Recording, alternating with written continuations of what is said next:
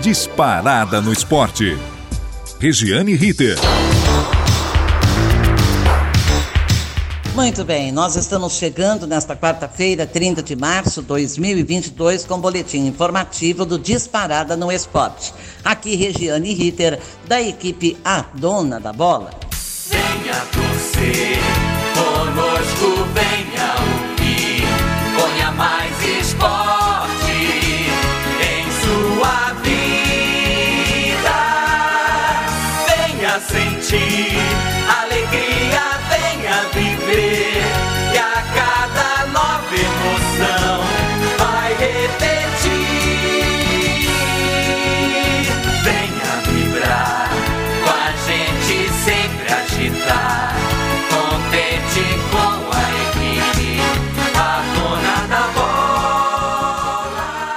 vamos de eliminatórias para a Copa do Mundo do Catar, que vai acontecer entre novembro e dezembro. A última rodada das eliminatórias sul-americanas não teve grandes surpresas a não ser para o técnico Tite, que se disse agradavelmente surpreso e em paz com o bom rendimento do Brasil, mesmo na altitude de La Paz, 3.650 metros. Não é fácil jogar nessa altitude.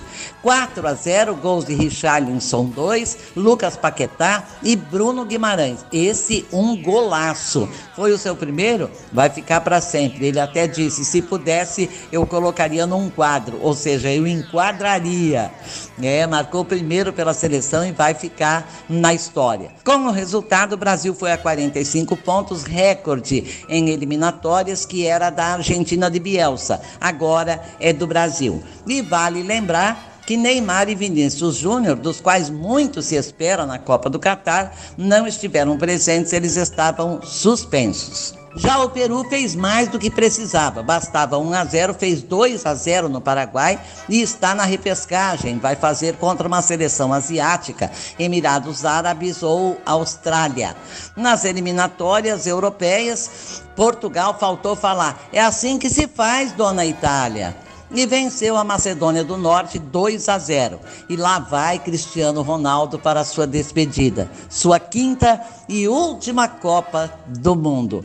É triste pensar nisso, mas estamos agora começando a ver jogadores jovens, jogadores que podem fazer, sei lá, cobrir essas lacunas que vão ficar com a parada de Cristiano Ronaldo, muito possivelmente em breve o Lionel Messi, não tão breve, mas Lionel Messi tem que ir repondo, tem que ir repondo, senão perde a graça. Nas redes sociais, o craque português comemorou. Objetivo atingido. Estamos no Mundial do Catar, estamos no nosso devido lugar. Obrigado a todos os portugueses pelo incansável apoio. Força Portugal! É, comemoração do Cristiano foi de quem ama o que faz e precisava muito de mais esta Copa do Mundo. Também a Polônia se garantiu na Copa, batendo a Suécia 2 a 0, gol do melhor do mundo. É o que eu estou dizendo. Lewandowski, é. Foi de pênalti, mas não importa, foi o craque. Início de segundo tempo. E aos 27, Zielinski fechou a tampa do caixão sueco que deu adeus. Nas eliminatórias africanas, o gol fora de casa fez a diferença para Camarões. 2 a 1 na Argélia, que ganhou a primeira, agregado 2 a 2, pesaram os dois gols fora de casa. Nigéria e Gana deu 1 a 1 e igualmente Gana levou vantagem pelo gol marcado na casa do adversário, como é interessante, né? Senegal devolveu o placar ao Egito, 1 a 0. Tudo igual, decisão nos pênaltis, deu Senegal 3 a 1. Olha, o Salah fez. Quem errou, quem errou, quem perdeu? O Mané fez, o Salah perdeu. Já o Marrocos passou folgado, empatou a primeira 1 a 1 com a República Democrática do Congo e ontem em casa fez a goleada 4 a 1 e vai ao Catar. E por fim a Tunísia, com placar econômico com Mali 0 a 0 levou a vaga pelo 1 a 0 do primeiro jogo. Então, estão classificados pela África Senegal, Gana, Marrocos, Tunísia e Camarões. Agora vamos falar da CONCACAF, a Confederação de Futebol da América do Norte, Central e Caribe. Já tem o Canadá classificado depois de 36 anos ausente da Copa do Mundo. Deve confirmar hoje os Estados Unidos, que pegam a Costa Rica e só perdendo por 6 a 0 corre o risco de ficar, de não ir à Copa. E a Costa Rica, no mínimo, já se garantiu na repescagem. O México precisa de um empate apenas diante de El Salvador. Com a confirmação da vaga para o Japão, já mudamos mais uma vez. Uh, Emirados Árabes Unidos na repescagem enfrenta a Austrália em 7 de junho e o vencedor enfrenta o Peru também em junho deve ocorrer Escócia e Ucrânia, adiado por causa da invasão da Rússia à Ucrânia. O técnico Alexander Petrakov da Ucrânia deixou no ar todas as suas dúvidas com a realização dessa partida, se é que vai acontecer. Abre aspas para o técnico. Enquanto as pessoas do meu país continuarem morrendo, não posso pensar em jogar com a Escócia. Fecha aspas. Muito natural sua postura, que concluiu dizendo: Sou natural de Kiev, não parti e não vou a lugar nenhum. Vou ficar na minha casa em Kiev. Tomei a minha decisão. Não quero partir, não tenho medo.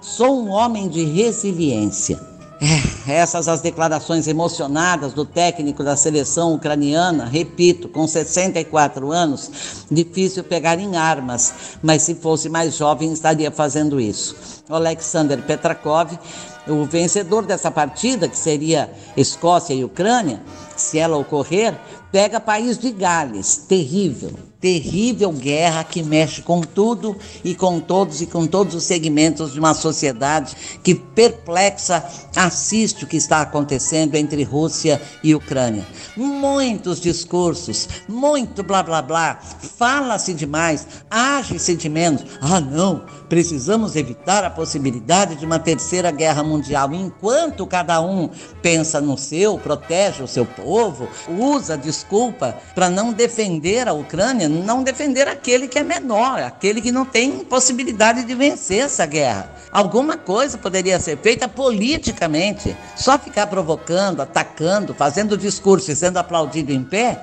aí não dá, né?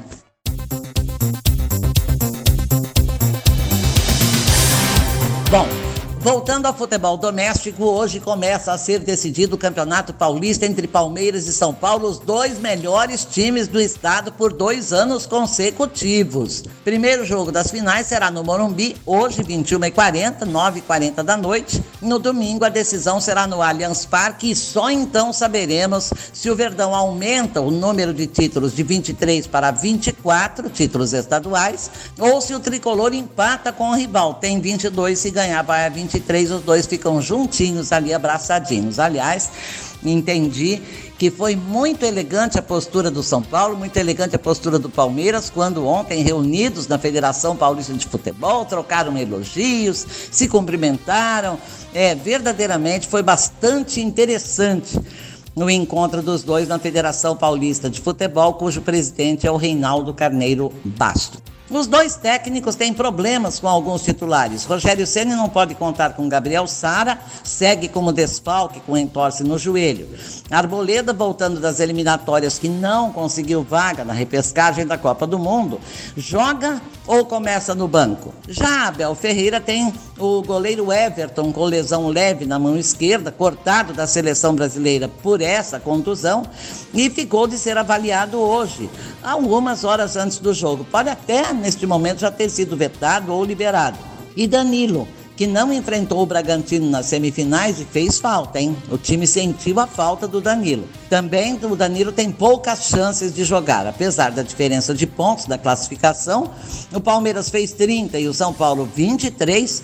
Hoje há um bom equilíbrio entre os dois times. O São Paulo veio numa crescente e chegou às finais realmente com time para enfrentar o Palmeiras. E se ganhar, não será surpresa. E se perder, também não será surpresa, porque o Palmeiras continua favorito em função de uma fase que vem se prolongando uma fase boa e de vitórias. Vai vencer quem? Quem errar menos, quem tiver mais gana e mais garra, ou quem contar com mais sorte. Nós desejamos daqui que a arbitragem seja muito boa e principalmente correta. Douglas Marques das Flores será o juiz de campo. Lembrando que no ano passado deu São Paulo. 0 a 0 na primeira partida no campo do Palmeiras, o São Paulo venceu em casa 2 a 0. Então corre atrás do bicampeonato e também de igualar o número de títulos estaduais com o eterno rival, o Palmeiras. A divulgação da tabela de jogos do Campeonato Brasileiro da Copa do Brasil e também Libertadores de América levanta um sério problema para o futebol do estado de Minas Gerais. Aliás, um problema que se arrasta há muitos anos. O Mineirão abriga eventos e shows para mais de 200 em 2022 e fatalmente irá bater de frente com a realização de jogos, com a realização de partidas de futebol. Eu estou falando de um estádio de futebol. Já na Independência, que seria a opção natural, um lá, uma ou outra vez, está em litígio. Quebrou o contrato com a Lu Arenas, antiga BWA, administradora do estádio por 10 anos, por dívidas acumuladas. Isso foi o governo do estado que quebrou o contrato. E o América, ex-administrador do Independência, não chega a um acordo com o governo do estado é, o América quer recuperar, já administrou o estádio, quer, se sente dono do Independência e o governo quer recuperar o que investiu no estádio. Até jogo sem público o América fez neste ano, sem ninguém para administrar o campo. Situação caótica, situação inexplicável. Em tempo, o governo mineiro gastou 150 milhões de reais em reforma para dar suporte à Copa do Mundo de 2018 e nos veio à lembrança as declarações de Ronaldo, o fenômeno, à época, à época trabalhando na administração dos jogos aqui no Brasil em 2018. Afinal, com hospitais não se faz Copa, né, Ronaldo Fenômeno? E agora? Vai jogar aonde? Responda quem souber. A música já diz isso e a gente vai repetindo enquanto estiver por aqui. Por falar em Ronaldo, agora empresário detona a política do Cruzeiro, cujo conselho se reúne na segunda-feira para votar as novas exigências de Ronaldo, entre elas de ter as sedes do clube, Raposa 1 e Raposa 2, como uma espécie de garantia. Dívidas vencidas e vencendo, possibilidade de volta da proibição de compra, venda e contratação de jogadores por dívida em negociação específica e por tudo parado na negociação, que pode não se confirmar.